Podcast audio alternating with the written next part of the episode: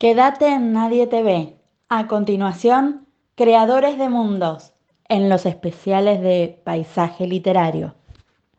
La imagen de aquel momento fundacional, por lo menos para mi intelecto, en que leí el primer cuento de este genio literario, está impresa para siempre en mi recuerdoteca. Era una nochecita de primavera del año 79, quizás del 80.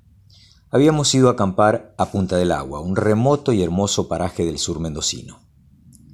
A orillas de un arroyo y rodeados de álamos y sauces llorones, armamos las carpas con mis compañeros de secundaria.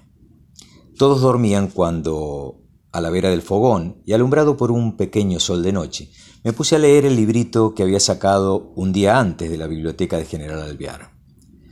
Tras un par de páginas, el cielo estrellado que nos cubría pareció oscurecerse, y el encantador sonido de la naturaleza permutó en apenas perceptibles chirridos. Lejanos roces de seres desplazándose sobre las hojas, todo esto al ritmo del taquicárdico ruido de mi corazón. Nunca un escritor logró desestabilizar tanto mi psiquis como él.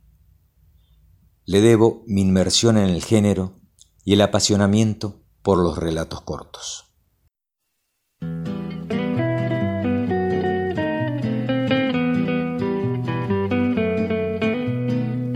El año en que cumplí ocho años fue un año extraordinario.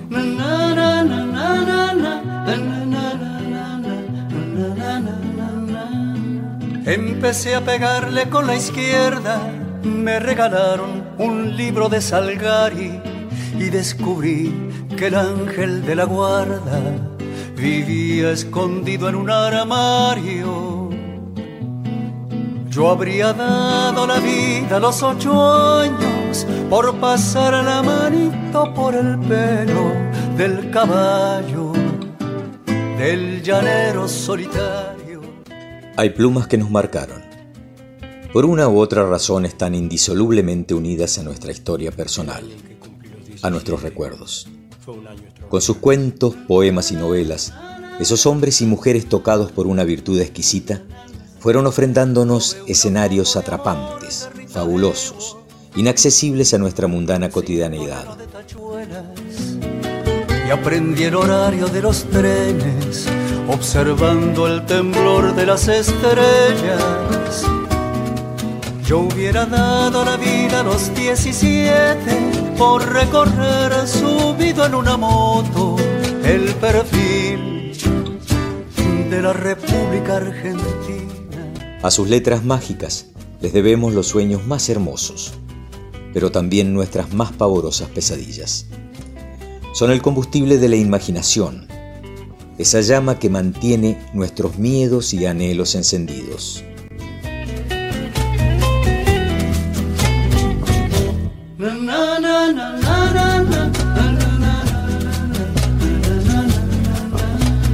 El año en que cumplí los 24 fue un año extraordinario.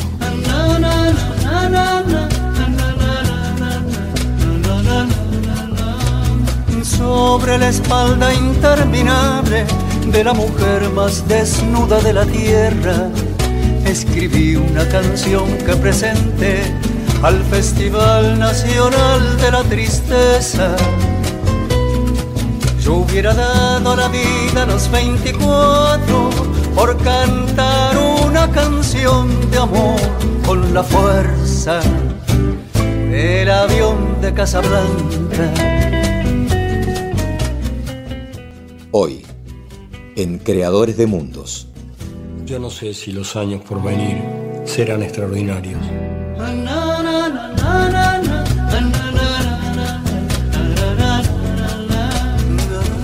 Rita Hayworth en la foto ya no baila.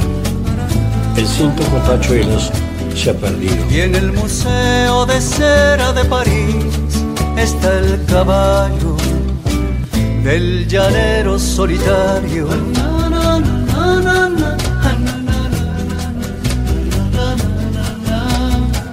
Yo no sé si los años por venir serán extraordinarios. Walter Greulach les presenta Edgar Allan Poe.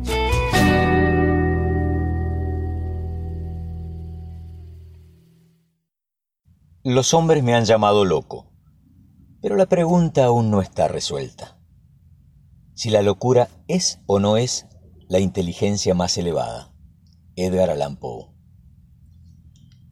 A la obra escrita de un hombre debemos muchas veces, decía Borges sobre Poe, agregar otra quizás más importante, la imagen que de ese hombre se proyecta en la memoria de las generaciones. Edgar Allan Poe es más visible ahora que cualquiera de las páginas que compuso, y aún más que la suma de esas páginas. Su mejor prosa debemos buscarla en el cuento fantástico, al que agrega una premeditación y un rigor que hasta entonces no eran propios del género. Alguien lo acusó de imitar a los románticos alemanes. Poe replicó, el horror. El horror no es de Alemania, es del alma. Lo fue también de su destino. Nació en Boston en 1809, hijo de actores de la legua. Le gustaba soñarse descendiente de una antigua estirpe normanda. Ese anhelo romántico no es menos real que las pobres circunstancias de su nacimiento. Huérfano de temprana edad, fue recogido por un hombre de negocios, John Allan, cuyo apellido tomó. Con sus padres adoptivos fue a Inglaterra. Los años que pasó allí, como alumno interno en un viejo colegio, pueden adivinarse en ese extraordinario y extraño cuento William Wilson, donde se juega con el tema del doble. Menos fidedigno es su viaje a Rusia, que tan amplio lugar ocupó en su diálogo. De regreso a su patria estudió en la Universidad de Virginia, donde frecuentó, con el riesgo que es de prever, con gente de muy baja calaña, muchos taúres. Después vendría el alcohol, las drogas, en 1827 se alistó en el ejército y fue cadete en la Academia Militar de West Point. Ya había empezado a publicar, aunque sin mayor resonancia.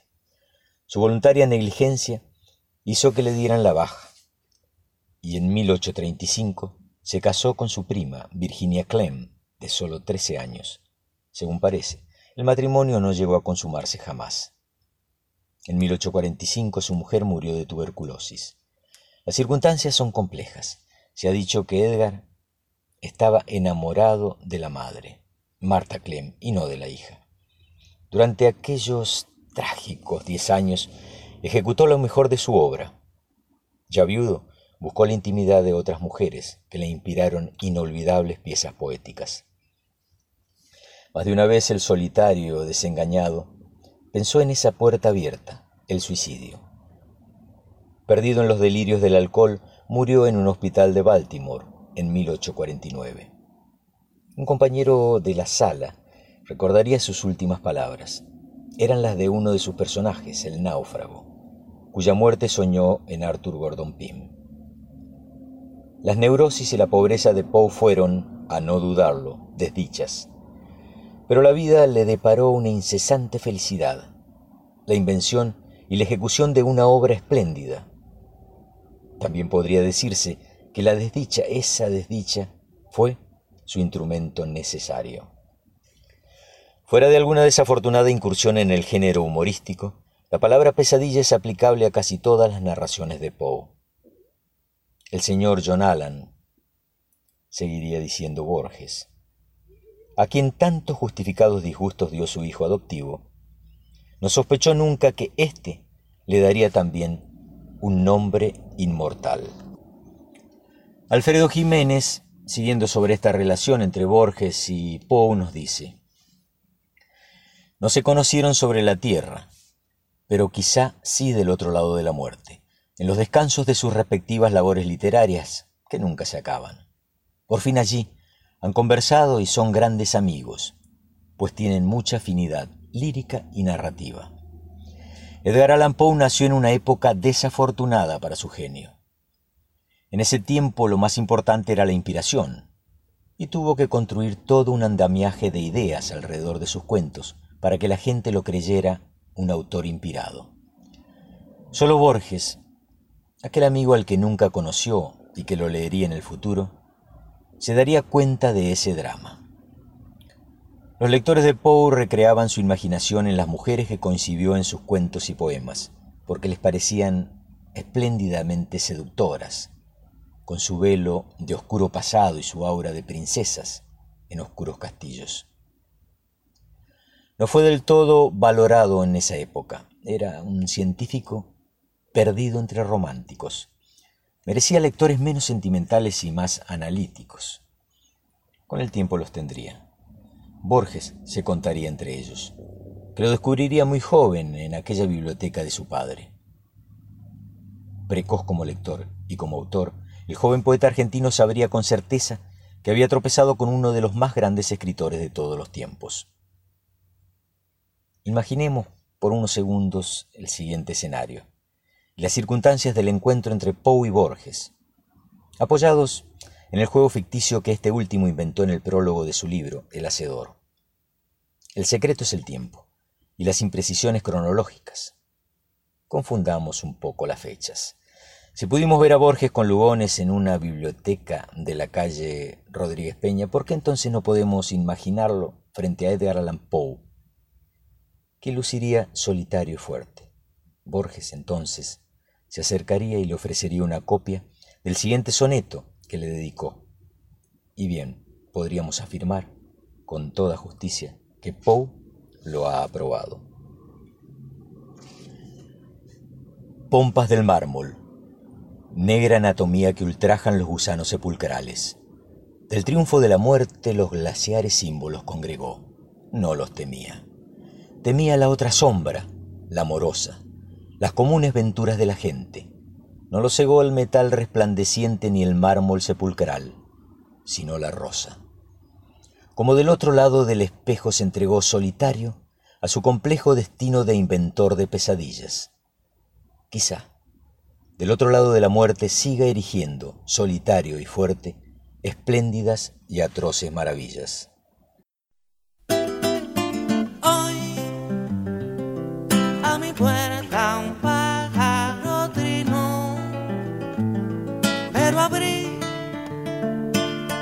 y una sombra se echó a volar.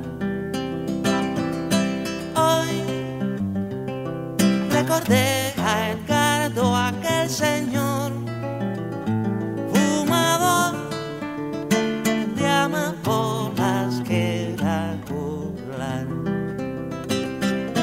Hoy haré una página celeste, trovadicta, ardiente. Hoy cantando solo con la luna que se hizo puta la fortuna.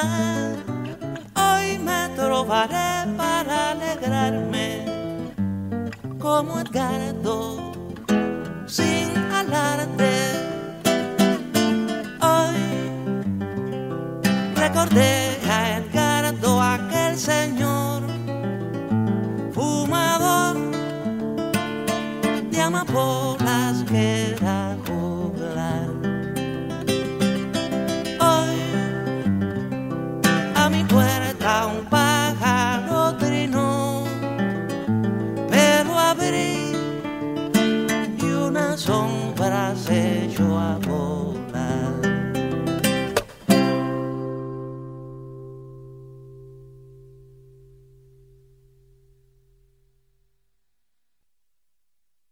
En lo profundo de esa oscuridad, mirando detenidamente, siempre estuve allí, preguntándome temiendo, dudando, soñando sueños que ningún mortal jamás se atrevió a soñar antes. Cuestión de mente.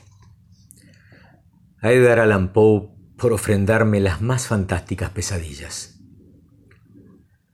Perfumes de tierra mojada, mixturadas con menta y gardenias, me acarician en la mañana despertándome antes de lo normal. Con suerte deben ser pasadas las seis pero la insufrible jefa del hogar ya abrió las ventanas y la pajarería en los árboles está enloquecida. Me queda el consuelo de que mis cuatro pesadillas emplumadas, no sé por qué bendita razón, me negaron el cacareo matutino. Mi madre acostumbra a regar el patio, al amanecer y a la tardecita, con un tachito pegado a un palo de escoba. Saca el agua de un gran tanque pegado a la casa, que se llena con lluvia. En épocas de sequía limpia los pisos de cemento pulido, pintados de rojo oscuro, hasta tres veces por día. luego les pasa el lampazo con querosén para darles brillo. Titánica tarea si pensamos que el sonda se divierte con ella, metiéndole polvo por cuanto resquicio quede disponible. El sur mendocino es una zona semiárida, surcada por dos ríos en ardua lucha contra el desierto, el Atuel y el Diamante. A lo largo de sus riberas se forman oasis, donde se apiñan las chacras. En una de ellas, a cinco kilómetros de un pueblito llamado Jaime Prats, y a fines de los 60, es donde discurre mi historia.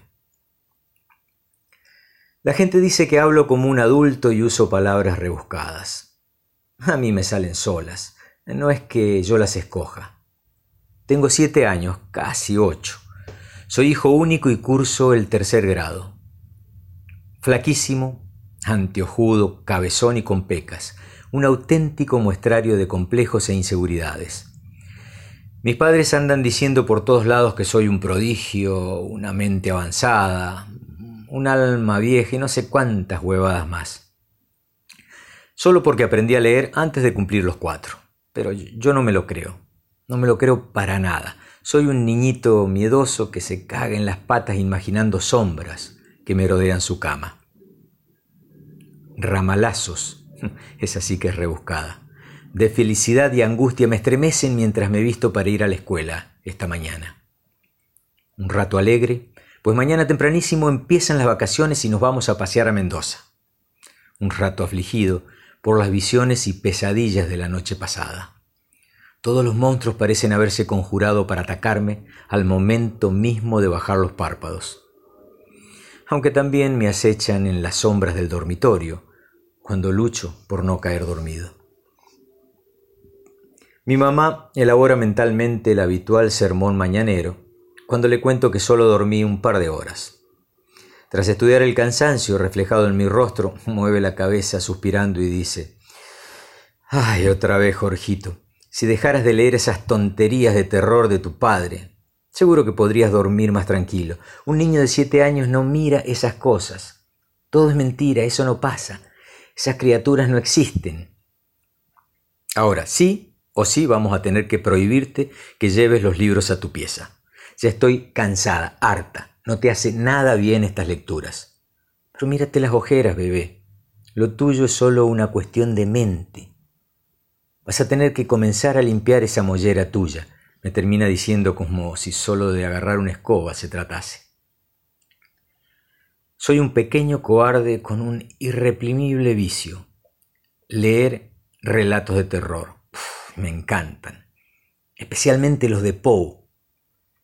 Mi papi tiene una colección buenísima de este tipo de literatura.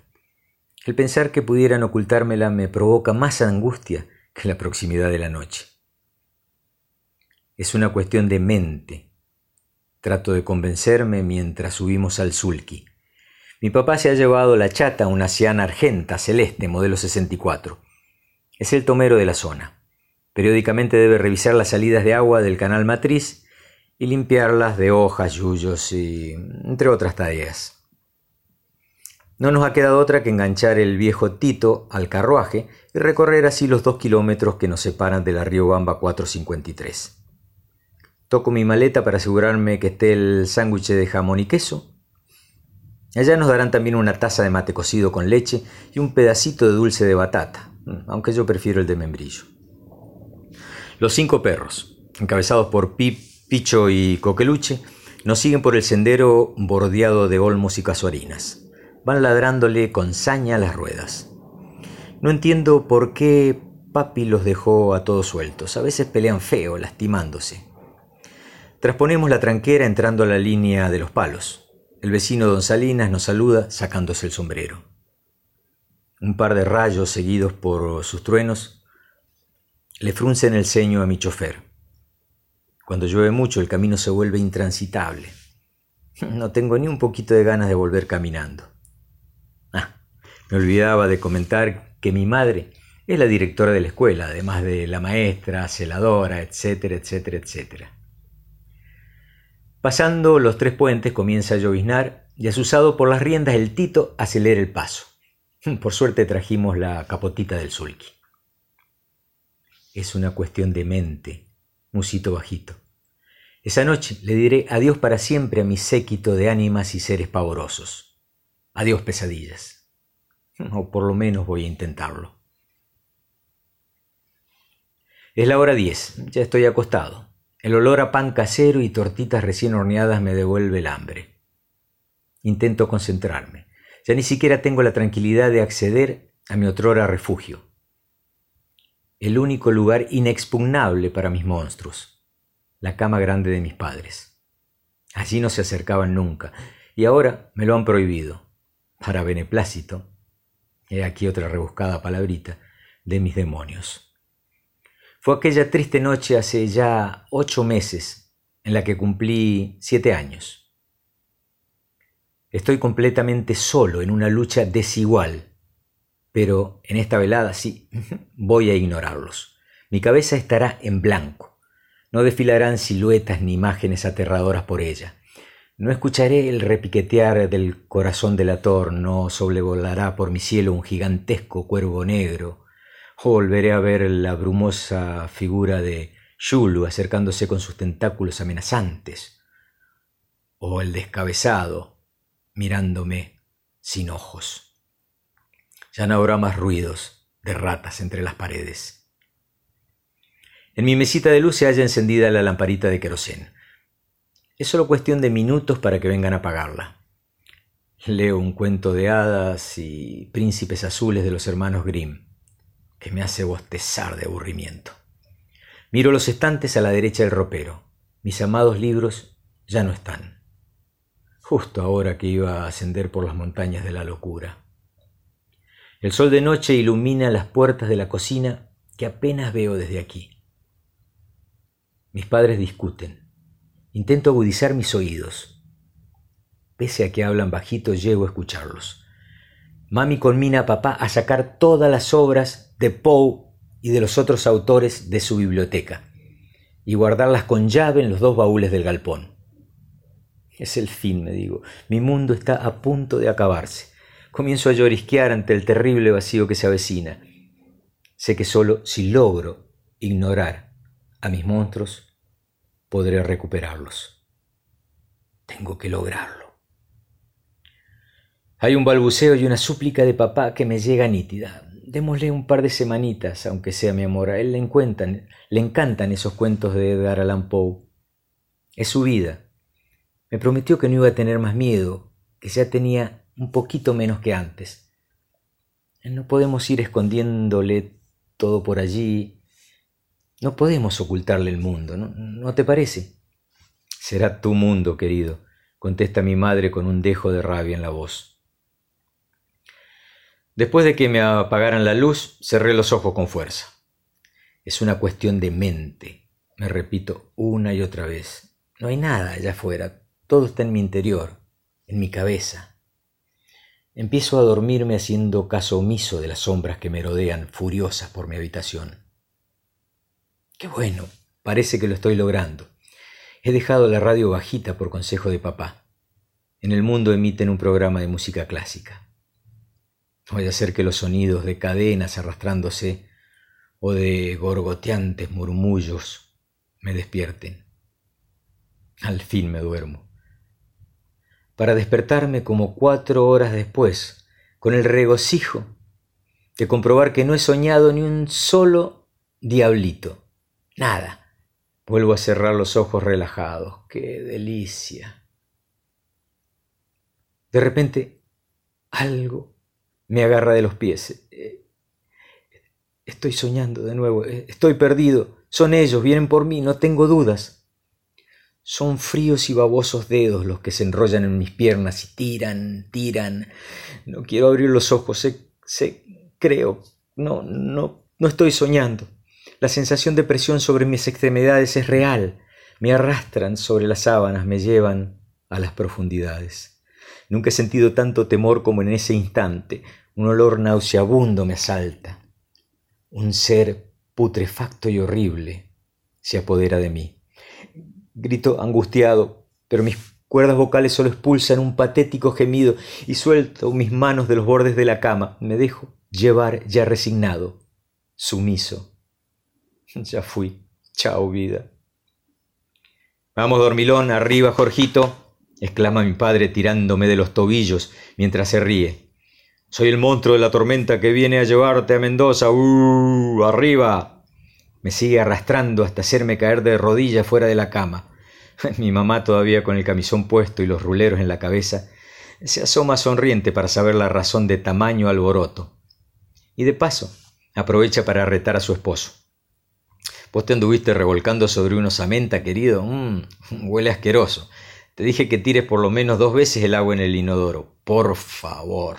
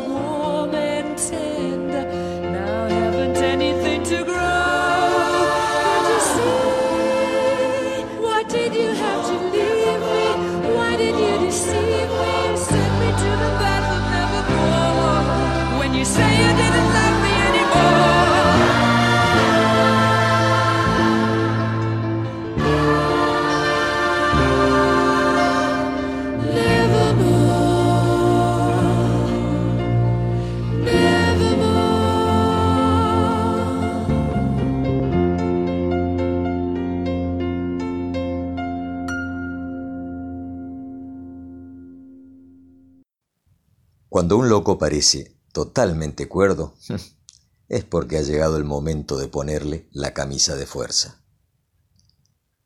Poeta, crítico y periodista, Edgar Allan Poe fue el maestro del relato corto y uno de los escritores más reconocidos en la historia. Hoy, a 210 años de su nacimiento, su legado literario sigue haciendo eco y sus libros continúan leyéndose y vendiéndose por doquier y se han traducido a muchísimos idiomas. Quiero acotar acá que el mejor traductor de su obra al español es otro insigne escritor argentino, Julio Cortázar, a quien el genio de Baltimore influenció profundamente. Poe estableció el modelo de las historias modernas de detectives, dio un giro al género de la fantasía, profundizó en el morbo y los miedos que esconde el alma humana fue considerado como el renovador de la novela gótica y es recordado por sus cuentos de terror. Con su ingenio literario, Edgar Allan Poe también contribuyó a la ciencia ficción y fue el primer escritor estadounidense que hizo de la escritura su modus vivendi. Algunos de sus relatos más destacados son El escarabajo de oro, Los crímenes de la calle Morgue, El corazón de la torre, El barril del amontillado, Eureka, la caída de la casa de Usher, retrato oval, la máscara de la muerte roja. Los versos del cuervo fueron su primer gran éxito. Estos se publicaron por primera vez en 1845 y narran la misteriosa visita de un cuervo parlante a la casa de un amante afligido. Otro de sus grandes éxitos fue El gato negro, publicado en el periódico Evening Post de Filadelfia en el número del 19 de agosto de 1843. Este cuento es considerado uno de los más espeluznantes de la historia de la literatura. Según la crítica, Edgar Allan Poe jugaba mucho con la intuición, la imaginación, la psicología y más que nada con la polémica. El destacado escritor de horror H.P. Lovecraft opinó sobre su ilustre antecesor. La fama de Poe ha sido objeto de las más curiosas vicisitudes, y ahora está de moda. Sin embargo, le sería difícil a cualquier crítico imparcial negar el enorme valor de su obra y la potencia penetrante de su pensamiento. El crítico estadounidense Harold Bloom incluye a Poe entre los escritores canónicos o fundamentales de la edad literaria que él denomina democrática, junto a compatriotas suyos como Nathaniel Hawthorne, Herman Melville y Walt Whitman.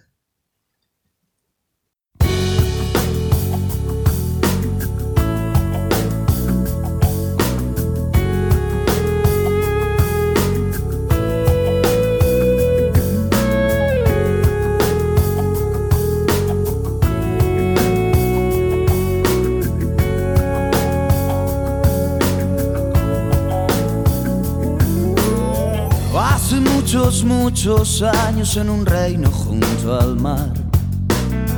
Habitó una señorita cuyo nombre era Annabelle. Y crecía aquella flor sin pensar en nada más. Que en amar y ser amada, ser amada por mí. Éramos solo dos niños más tan grande nuestro amor que los ángeles del cielo nos cogieron envidia, pues no eran tan felices ni siquiera la mitad. Como todo el mundo sabe en aquel reino junto al mar. Por eso un viento partió de una oscura nube aquella noche para alar el corazón de la hermosa Luego vino a quitármela su noble parentela para encerrarla en un sepulcro en aquel reino junto al mar. No luce la luna sin traérmela en sueños, ni brilla una estrella sin que vea sus ojos. Y así paso la noche acostado con ella querida, hermosa, mi vida, mi esposa.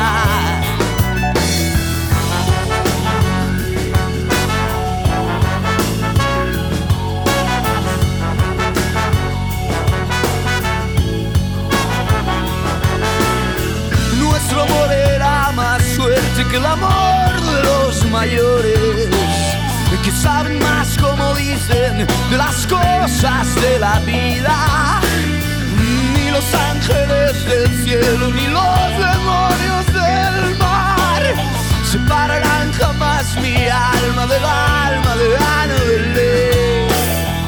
No luce una luna sin traérmela en sueños, ni brilla una estrella sin que vea sus ojos. Si paso la noche acostado con ella querida, hermosa, mi vida, mi esposa. Y en aquel sepulcro junto al mar, en su tumba junto al mar ruidoso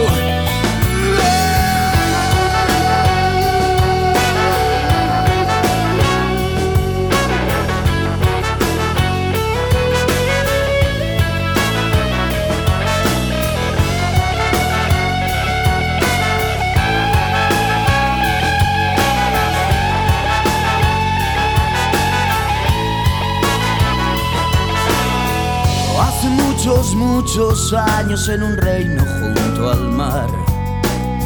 Habitó una señorita cuyo nombre era Annabelle. Y crecía aquella flor sin pensar en nada más. Que en amar y ser amada, ser amada por mí.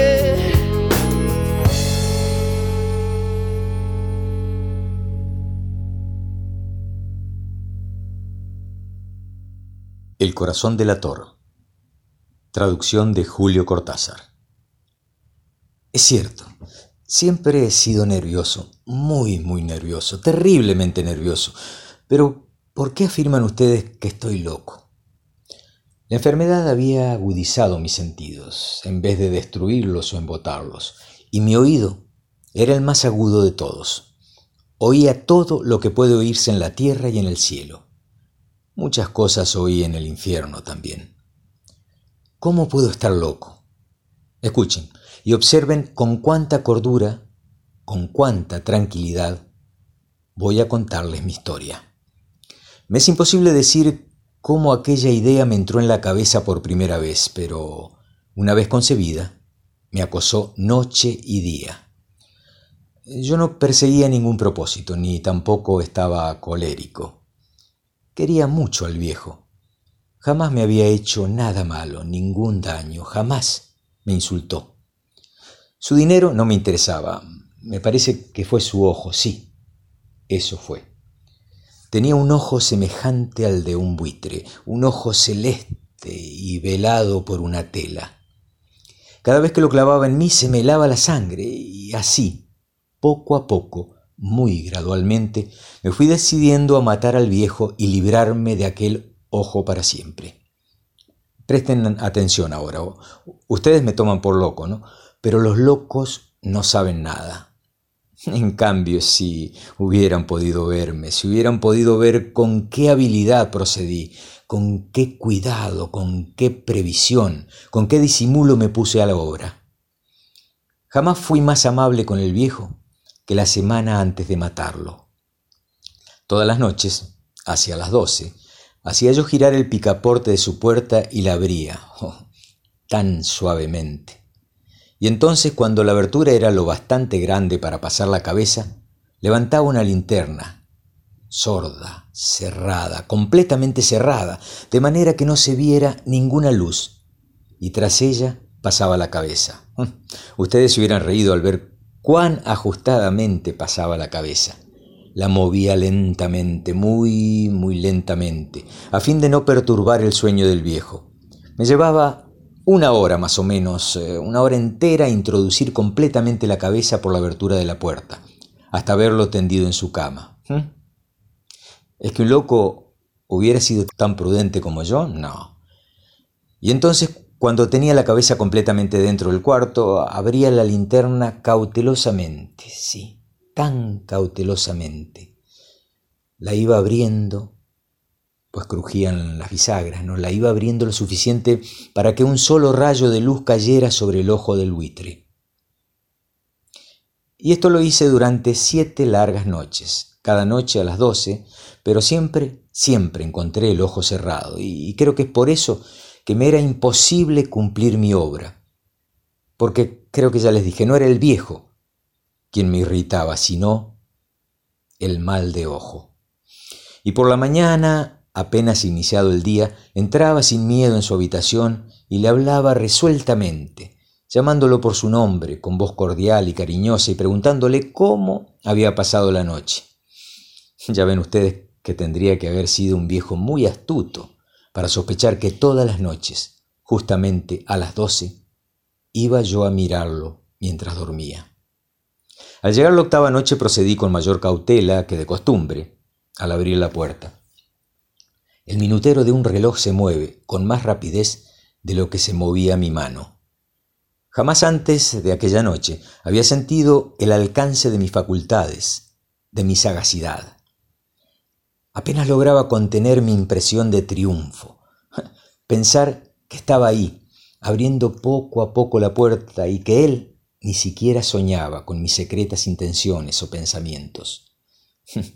Me reí entre dientes ante esta idea y, quizás me oyó porque lo sentí moverse repentinamente en la cama como si se sobresaltara. Ustedes pensarán que me eché hacia atrás. Pues no. Su cuarto estaba tan negro como un pez, ya que el viejo cerraba completamente las persianas por miedo a los ladrones. Yo sabía que le era imposible distinguir la abertura de la puerta. Y así seguí empujando, suavemente, suavemente. Había ya pasado la cabeza y me disponía a abrir la linterna cuando mi pulgar resbaló en el cierre metálico, haciendo un chasquido y el viejo se enderezó en el lecho gritando, ¿Quién está ahí? Permanecí inmóvil, sin decir palabra. Durante una hora entera no moví un solo músculo, y en todo ese tiempo no oí que volviera a tenderse en la cama. Seguía sentado, escuchando, tal como yo lo había hecho noche tras noche, mientras oía en la pared los taladros, cuyo sonido anuncia la muerte. De pronto escuché un leve quejido y supe que era el quejido que nace del terror. No expresaba dolor o pena, no, no. Era el ahogado sonido que brota del fondo del alma cuando el espanto la sobrecoge. Bien conocía yo ese sonido. Muchas noches, justamente a las doce, cuando el mundo entero dormía, surgió de mi pecho, ahondando con su espantoso eco los terrores que me enloquecían. Repito que conocía bien ese pavor. Comprendí lo que estaba sintiendo el viejo y le tuve lástima, aunque me reía en el fondo de mi corazón. Comprendí que había estado despierto desde el primer leve ruido, cuando se movió en la cama. Había tratado de decirse seguramente que aquel ruido no era nada, pero sin conseguirlo. Habrá pensado, no es más que el viento en la chimenea, o un grillo que chirrió una sola vez, o... Sí, había tratado de darse ánimo con esas suposiciones, pero todo era en vano. Todo era en vano porque la muerte se había aproximado a él deslizándose furtiva y envolvía a su víctima. Y la fúnebre influencia de aquella sombra imperceptible era la que lo movía a sentir, aunque no podía verla ni oírla, a sentir la presencia de mi cabeza dentro de la habitación. Después de haber esperado largo tiempo, con toda paciencia, sin oír que volviera a acostarse, resolví abrir una pequeña, una pequeñísima ranura de luz en la linterna. Así lo hice, no pueden imaginarse ustedes con qué cuidado, con qué inmenso cuidado, hasta que un fino rayo de luz, semejante al hilo de la araña, brotó de la ranura y cayó de lleno sobre el ojo de buitre. Estaba abierto, abierto de par en par y, yo empecé a enfurecerme mientras lo miraba. Lo vi con toda claridad de un azul asqueroso apagado y con aquella horrible tela que me lava hasta el tuétano. Pero no podía ver nada de la cara o del cuerpo del viejo, pues, como movido por un instinto, había orientado el haz de luz exactamente hacia aquel punto maldito. ¿No les he dicho ya que lo que toman erradamente por locura es sólo una excesiva agudeza de los sentidos? En aquel momento llegó a mis oídos un resonar apagado y presuroso, como el que podría ser un reloj envuelto en algodón. Aquel sonido también me era familiar. Era el latir del corazón del viejo. Aumentó aún más mi furia tal como el redoblar de un tambor estimula el coraje de un soldado. Pero incluso entonces me contuve y seguí callado. Apenas si respiraba. Sostenía la linterna de modo que no se moviera, tratando de mantener con toda la firmeza posible el haz de luz sobre el ojo. Entretanto, el infernal latir del corazón iba en aumento. Se hacía cada vez más rápido, cada vez más fuerte, momento a momento. El espanto del viejo tenía que ser terrible, cada vez más fuerte, más fuerte. Me siguen ustedes con atención, ¿no? Les he dicho que soy nervioso, sí, lo soy. Y ahora, a medianoche, en el terrible silencio de aquella antigua casa, un resonar tan extraño como aquel me llenó de un horror incontrolable. Sin embargo, me contuve. Todavía un par de minutos más y permanecí inmóvil, pero el latido crecía, cada vez más fuerte, más fuerte. Me pareció que aquel corazón estaba a punto de estallar y una nueva ansiedad se apoderó de mí. Algún vecino podía escuchar aquel sonido, pensé. La hora del viejo ya había sonado. Lanzando un alarido abrí del todo la linterna y me precipité en la habitación.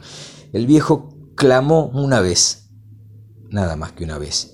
Me bastó un segundo para arrojarlo al suelo y echarle encima el pesado colchón.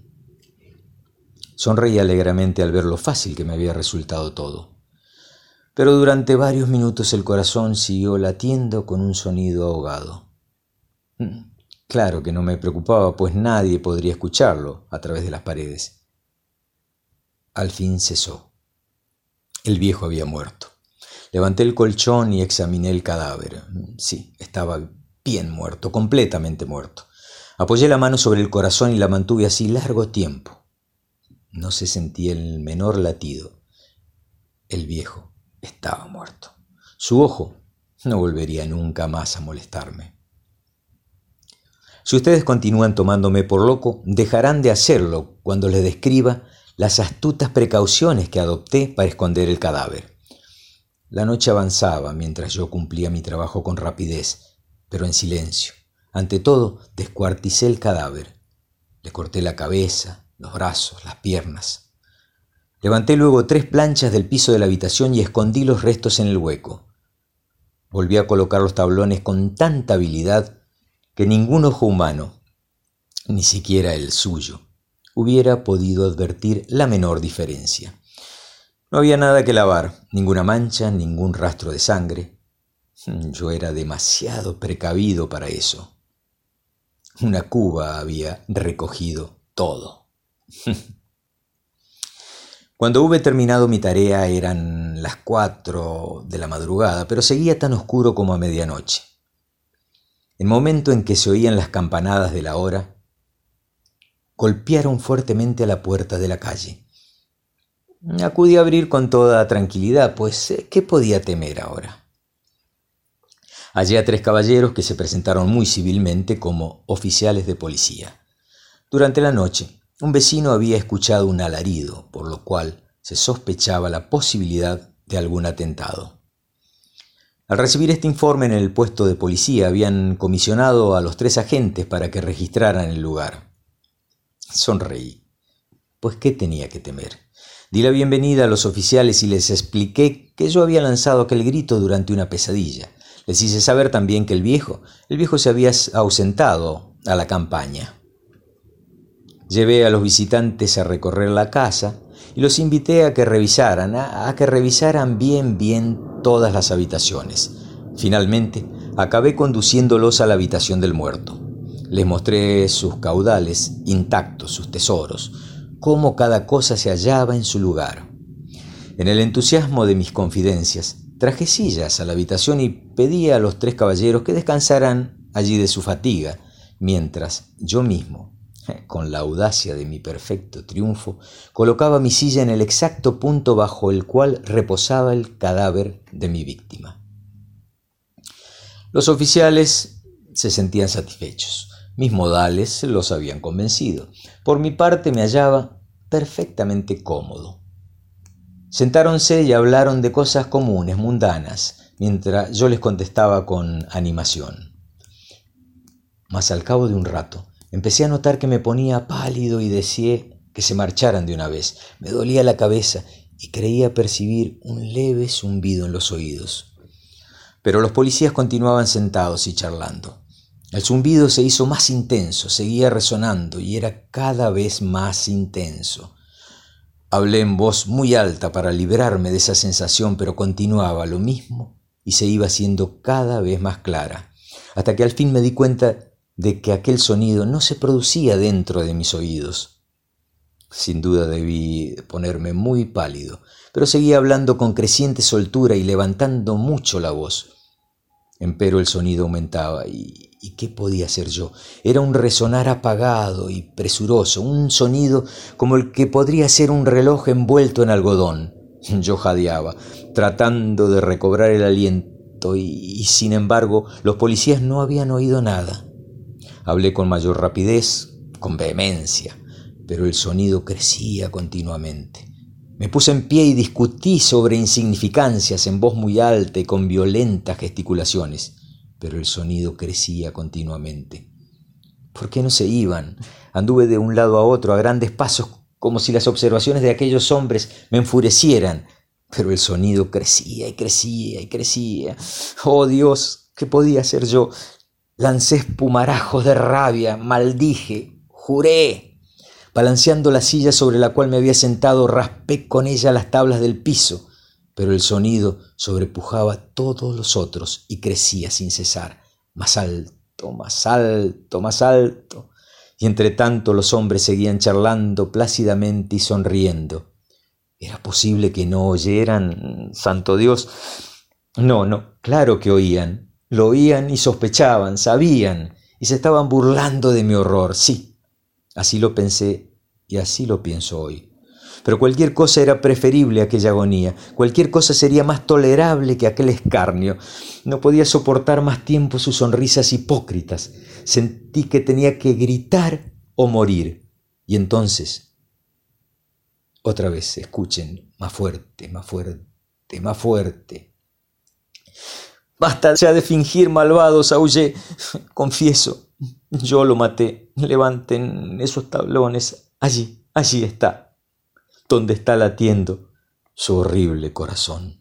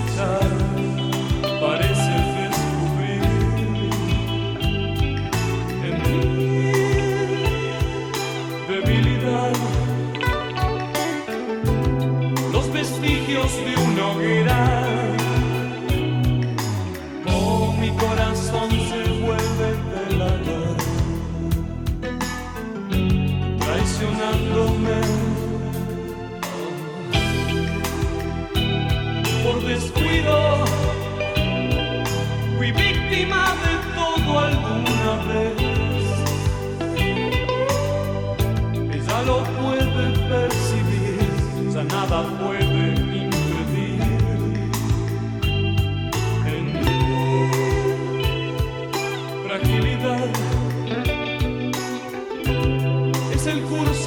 Jesus.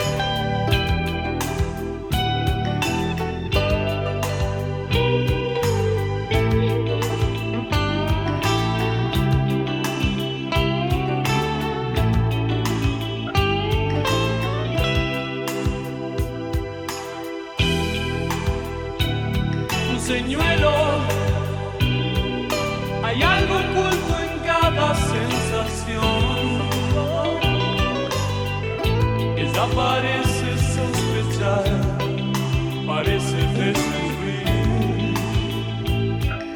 en mí que aquel amor es como un océano de fuego. Oh, mi corazón se vuelve pelador la fiebre volverá de nuevo.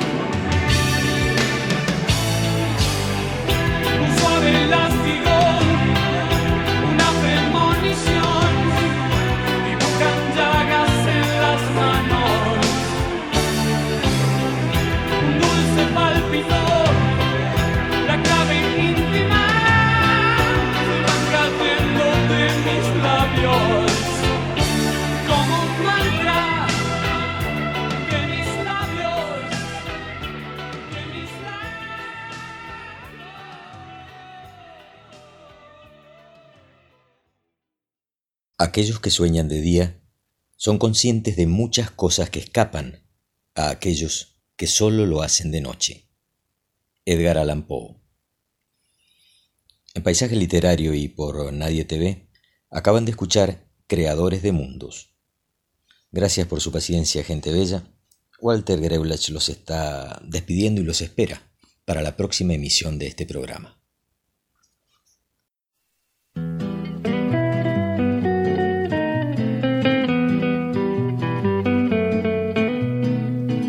El año en que cumplí ocho años fue un año extraordinario.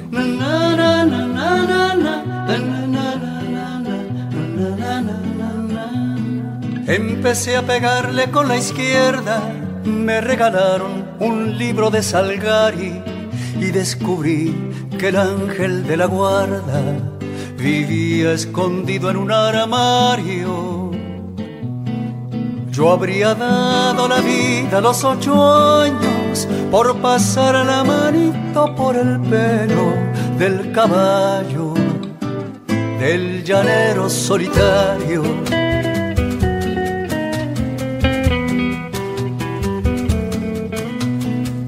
El año en que cumplí los 17 fue un año extraordinario.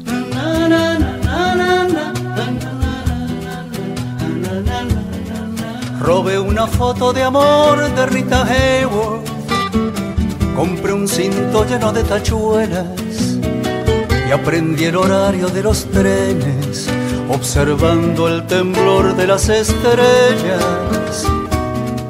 Yo hubiera dado la vida a los 17 por recorrer subido en una moto el perfil de la República Argentina.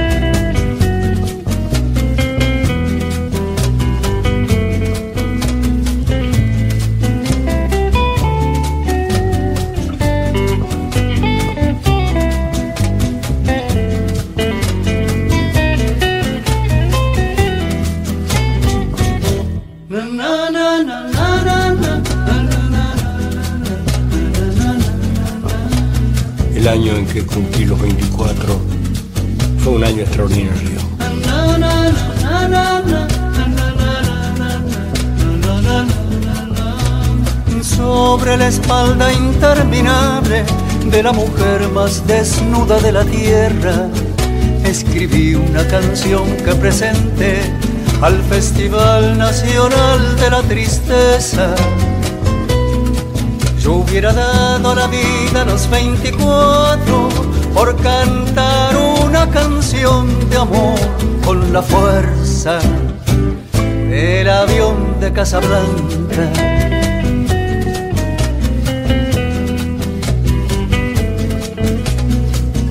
Yo no sé si los años por venir serán extraordinarios.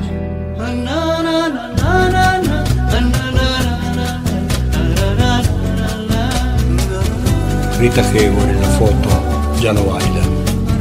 El cinto con tachuelos se ha perdido. Y en el Museo de Cera de París está el caballo del llanero solitario.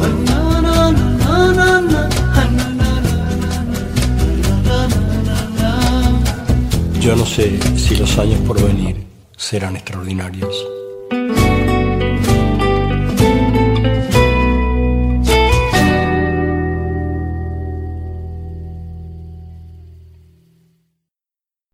Nadie te ve. Hacemos lo que queremos hacer.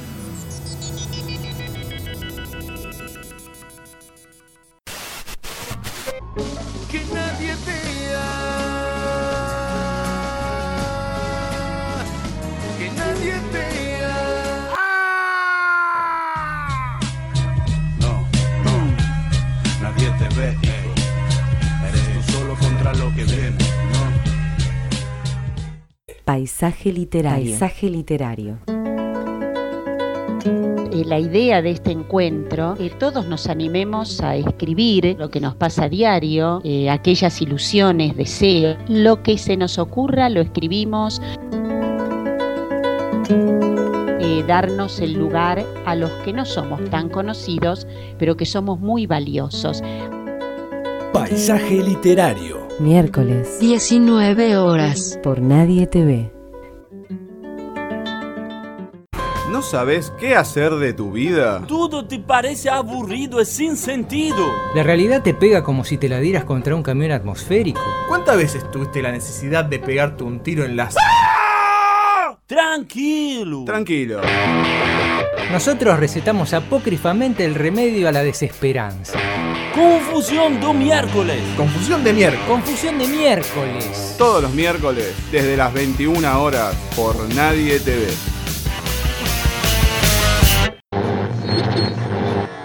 Miércoles y mitad de semana, cumpleaños mi hermana, no vamos a trabajar. Miércoles por la tarde y tú que no llegas. Miércoles. Miércoles intente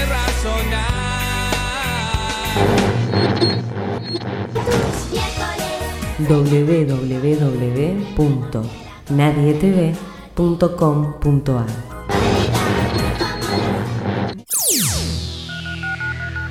Contacto arroba nadietv.com.ar